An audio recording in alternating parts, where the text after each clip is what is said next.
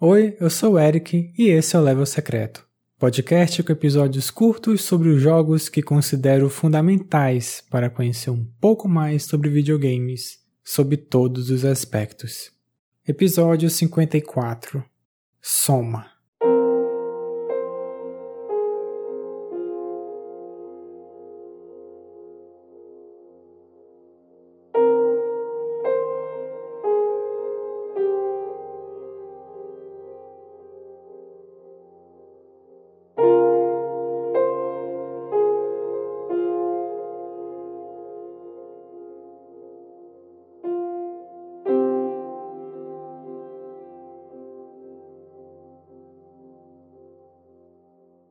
Soma foi lançado em setembro de 2015 para PC e PlayStation 4. Dois anos depois saiu no Xbox One. O estúdio Frictional Games havia, de certa forma, revolucionado os jogos de terror. Antes de 2010, por aí, eles estavam meio desacreditados. As principais franquias do gênero tendiam a entregar experiências com mais ação na gameplay, ao invés da fragilidade do personagem diante das ameaças. Foi com a Amnesia The Dark Descent que a Frictional entregou um tipo de jogo de mais cautela, do personagem só poder se esconder dos inimigos, não possuindo um combate. Além dessa parte jogável, a Amnesia impulsionou gameplays em vídeo no YouTube, com as reações dos jogadores capturadas pela câmera, colocando um teor de entretenimento que passou a virar tendência de conteúdo para quem acompanhava na época. Outros jogos nos anos seguintes, por mais simples que fossem, alcançaram relevância por meio da internet e da figura dos youtubers, que ainda era algo em crescimento no início da década.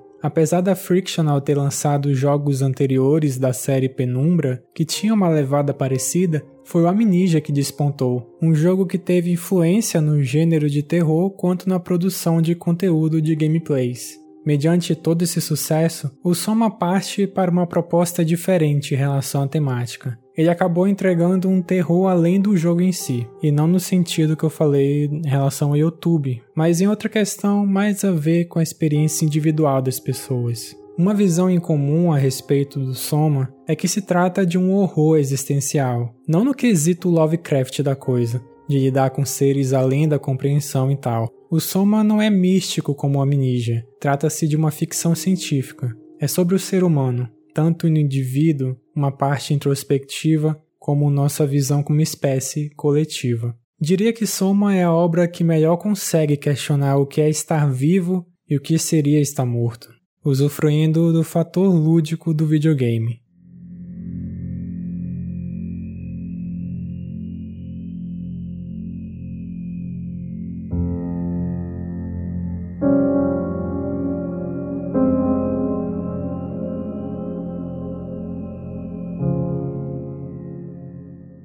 O personagem controlado pelo jogador é Simon Jarrett. Ele sobreviveu a um acidente de carro, mas teve danos cerebrais como sequelas. Devido a isso, concorda em passar por um procedimento experimental ainda em teste, que consiste em uma varredura em seu cérebro, e nesse momento acaba desmaiando. Simon recobra a consciência, mas em um estranho local e aparentemente abandonado. Durante a exploração, descobre estar em uma instalação no fundo do Oceano Atlântico estabelece contato com uma mulher chamada Catherine Chan. Simon havia acordado em 2104, um ano depois de um cometa ter atingido a Terra e ter devastado tudo. A instalação subaquática Pathos 2 é o ponto final da humanidade. Mas final da humanidade? Digo, tão de repente assim?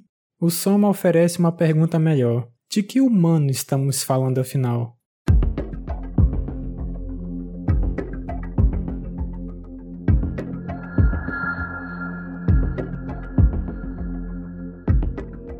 Simon logo se depara com robôs dizendo que são pessoas. Dizendo não, né? Se autoafirmando de maneira até desesperada o jogador se depara com criaturas mutantes inimigas que aparentam ter consciência estranhamente humana. Uma área dessa instalação acaba sendo inundada, mas o Simon, ao invés de morrer, consegue respirar debaixo d'água. Soma já mostra no início que o personagem controlado não é um humano, não da forma convencional que estamos acostumados a nos classificar como tal. O último ponto da humanidade é um ambiente hostil e opressor, solitário, remoto, que constantemente nos coloca dúvida até das maiores certezas que temos desde que nos conhecemos como seres conscientes. A única forma de qualquer coisa que ser humano signifique continuar existindo é a arca, uma caixa preta digital projetada por Catherine que contém um mundo simulado. Nesse ambiente virtual serão depositadas as varreduras das consciências da tripulação da Pephos 2. Assim como a consciência de Simon havia sido depositada em um novo corpo, havia um campo de dados das mentes digitalizadas de outras pessoas, que possuiriam uma chance de continuarem vivendo, se é que podemos chamar isso de vida. Podemos? Descobrimos logo que a voz que nos acompanhará o jogo inteiro, a Catherine, só está presente nos sistemas da Pathos 2, portanto ela só pode nos guiar mesmo. Simon, com um corpo físico que não é o dele, tem de se locomover pelas áreas da instalação para cumprir esse objetivo de recuperar a arca, depositar as consciências e lançá-la no espaço, fora da Terra, já condenada. Por conta de ser um jogo em primeira pessoa, Soma consegue trabalhar bem com a mensagem que quer passar. Ao longo das estações, o jogador conhece o destino dos tripulantes, do que aconteceu com a Terra e o projeto de Catherine, do porquê ainda não havia dado certo antes. Existe a parte de se esconder e escapar dos inimigos, empecilhos para se chegar em determinados destinos. É a parte mais fraca do jogo, mas felizmente são bem pontuais, duram pouco tempo, há uma tolerância no estado de falha e tem a opção até de tirar do jogo, focando apenas na parte narrativa. O clima predominante é a construção do suspense, a claustrofobia de estar no fundo do mar, de cada área apresentar uma situação diferente. Só que algo que se comunica com a visão geral da mensagem é a distância tão curta do que é o vivo para o que é o nada, a inexistência do vazio, reforçado pela atmosfera. A escolha do lugar que ambienta essa história não podia ser melhor para isso. Soma mistura essas duas sensações presentes na gameplay com todo o desconforto das situações paralelas. O que aconteceu na Pathos 2? Qual é o desfecho da tripulação? Acrescenta-se a esses questionamentos o sentimento ao se agarrar numa única esperança da humanidade. É um gosto tão amargo, mas que tem que engolir, né? Soma uma experiência de jogo focada, mas contém diversas camadas, tanto na parte de apresentar os acontecimentos, a forma que um videogame explora e potencializa isso, quanto as inúmeras reflexões que possui. Soma tem bastantes elementos simples enquanto jogo, alguns classificados como problemáticos. No entanto, há alguns conceitos até básicos de gameplay em que a Frictional conseguiu incorporar algo impactante da mensagem proposta. Tem um momento que é, em teoria, só mexer no computador, selecionar mais opções, mas consiste numa sequência que já pode gerar reflexões profundas. Antes disso, tem uma aflição terrível do que você está fazendo naquele momento. Portanto, é bom enfatizar que ele talvez não seja a melhor experiência de terror, de tomar susto, de ser dinâmico para lidar com inimigos, de eles possuírem uma inteligência artificial desafiadora. Soma essa desolação, de explorar esses ambientes e essas histórias que retratam o fim da humanidade. É como se nessa extrema situação desesperadora conseguíssemos entender melhor, ou pelo menos pensar de forma um pouquinho mais elaborada, o que significa ser humano, o que é estar vivo. Soma causou um impacto menor que o Amnesia, por questões até lógicas, essa fórmula já estava diluída em outros títulos. Além disso, o jogo tem menos esse espaço de tirar graça com susto, devido a esse clima mais opressor, de ser mais bad vibe. Soma não inova e é ok enquanto estrutura jogável, mas considero um dos jogos mais importantes de todos os tempos. Tanto é que ele está entre meus 10 jogos favoritos da vida.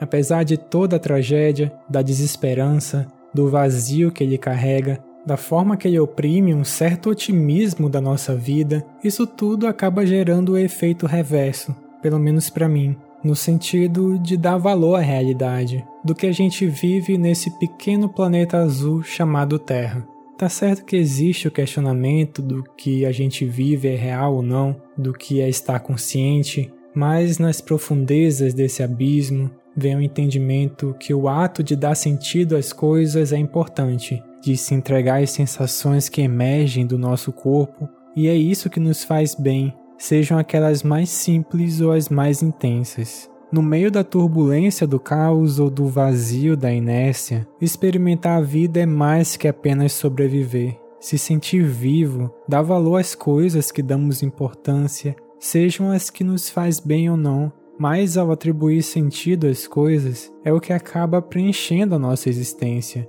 Quem nós somos, do que gostamos, do que não gostamos, nos aproximamos ou afastamos, isso é o motor que nos move e o que chamamos de vida.